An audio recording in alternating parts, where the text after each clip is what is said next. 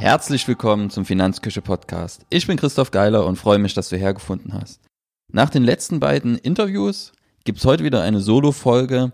Und zwar möchte ich heute auf das Thema Produktinformationsblatt zu sprechen kommen, weil es bei mir gerade aktuell ist. Ich lerne nie aus und habe wieder was dazu gelernt.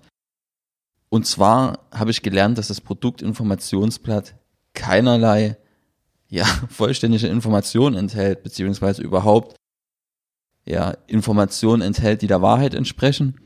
Ich habe oft darauf hingewiesen, dass man das Produktinformationsblatt auf jeden Fall hernehmen sollte vor dem Abschluss einer Versicherung, zum Beispiel einer Berufsunfähigkeitsversicherung oder einer anderen Lebensversicherung und sich dort mal alles genau durchlesen sollte, weil dort die wichtigsten Informationen einfach kurz und knapp zusammengefasst sind. Wichtig ist aber, dass man weiß, ähm, wie ernst man die Informationen nehmen kann.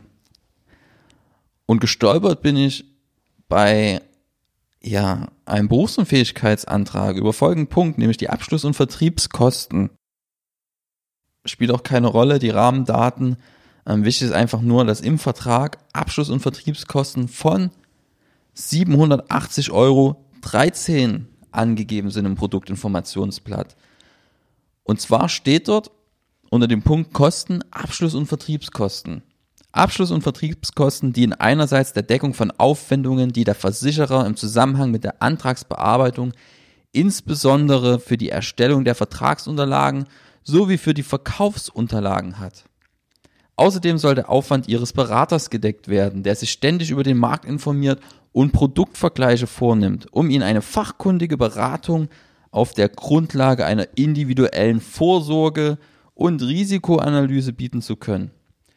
Für den Abschluss und Vertrieb der Versicherung fallen einmalig zu Versicherungsbeginn 780 Euro 13 an. Diese Kosten werden nicht gesondert in Rechnung gestellt, sondern sind bereits in den Betrag einkalkuliert, beziehungsweise in den Beitrag einkalkuliert. Bedeutet das klassischer Provisionsvertrag? Wenn ich mir das jetzt als Kunde hernehme und lese, dann denke ich, dass der Berater vor mir für den Abschluss und Vertrieb der Versicherung diese 780 Euro 13 bekommt. Das ist aber keineswegs immer der Fall. Ich habe mich letztens mit einem Kollegen unterhalten. Ähm, der hat einen Berufsunfähigkeitsantrag für eine Kundin fertig gemacht. Und da ging es so um ja auch meine Honorarhöhe etc. In dem Fall hätte ich 800 Euro verlangt für die Beratung. Und der Berater, also mein Kollege hätte hier 780 Euro bekommen, hätte ich jetzt vermutet.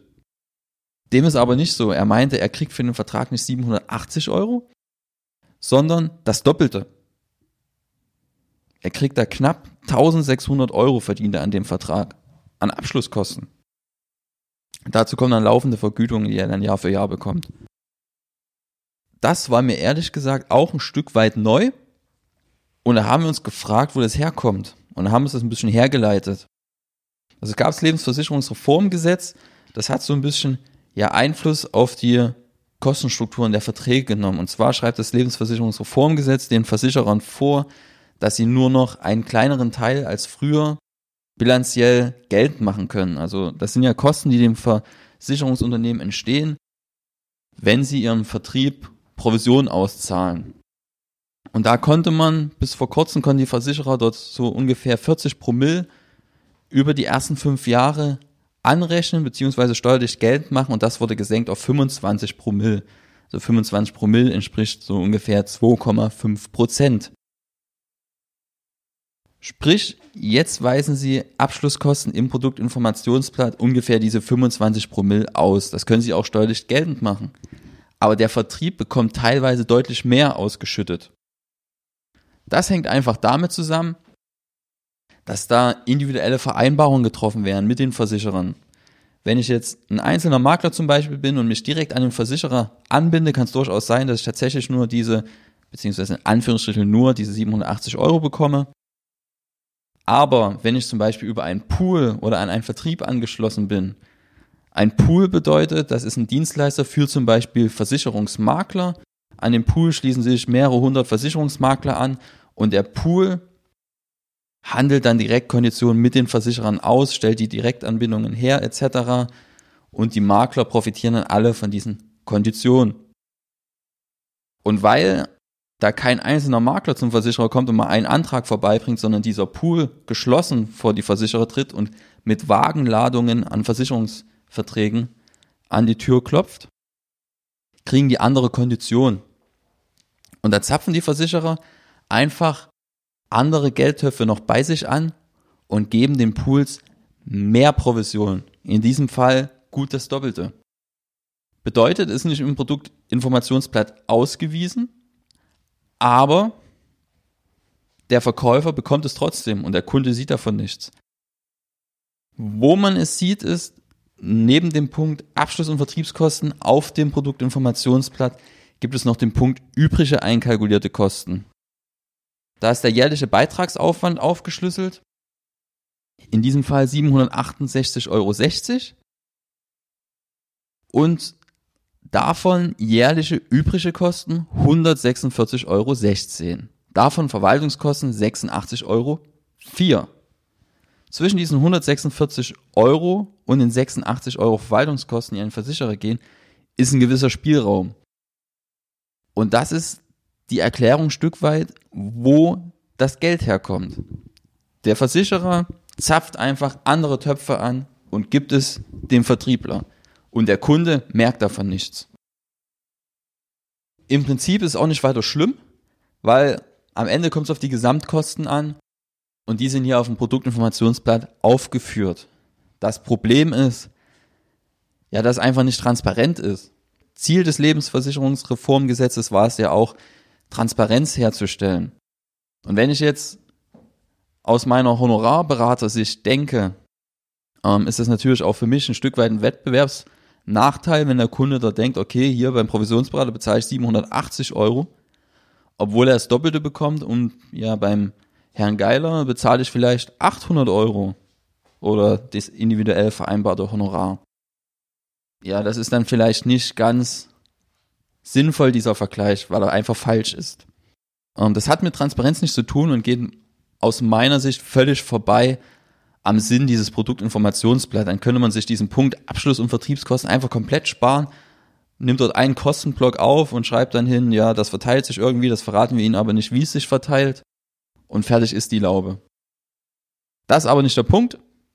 Sprich, du kannst dort Informationen rausziehen aus dem Produktinformationsblatt, siehst dort zum Teil auch die Gesamtkosten.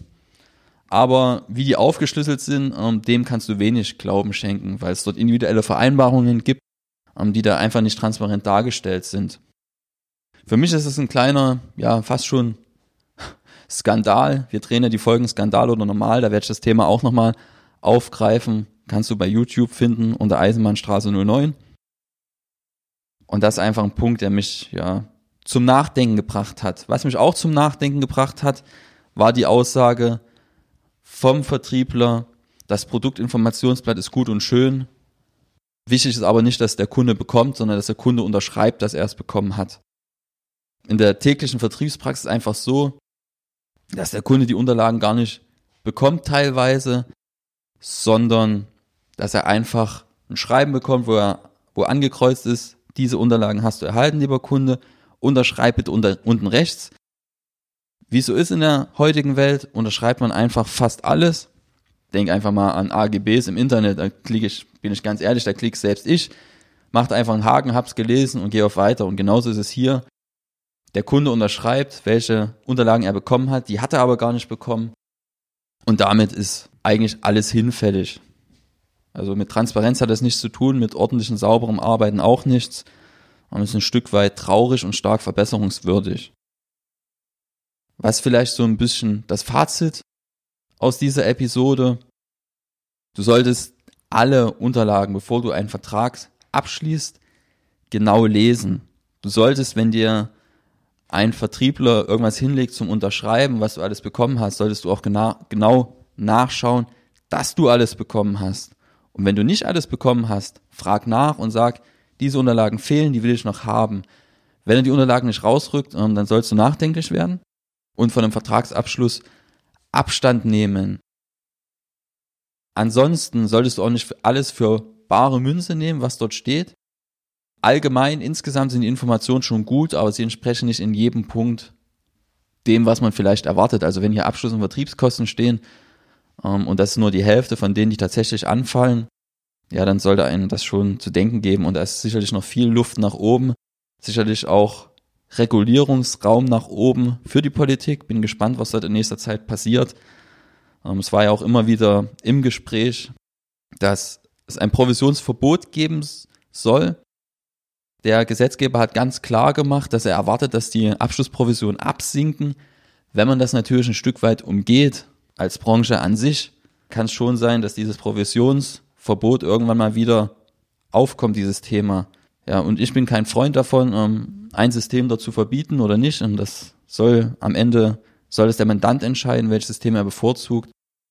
Aber wenn es wie gesagt so abläuft, um, sehe ich da ja starken Verbesserungsbedarf und das sollte auf jeden Fall auch vorgenommen werden. Mal schauen, was da von Seiten des Gesetzgebers in Zukunft noch kommt. Wir sind am Ende der Folge angelangt. Ich wünsche noch einen schönen Tag und hoffe, dass du beim nächsten Mal wieder mit dabei bist. Bis dahin. Tschüss.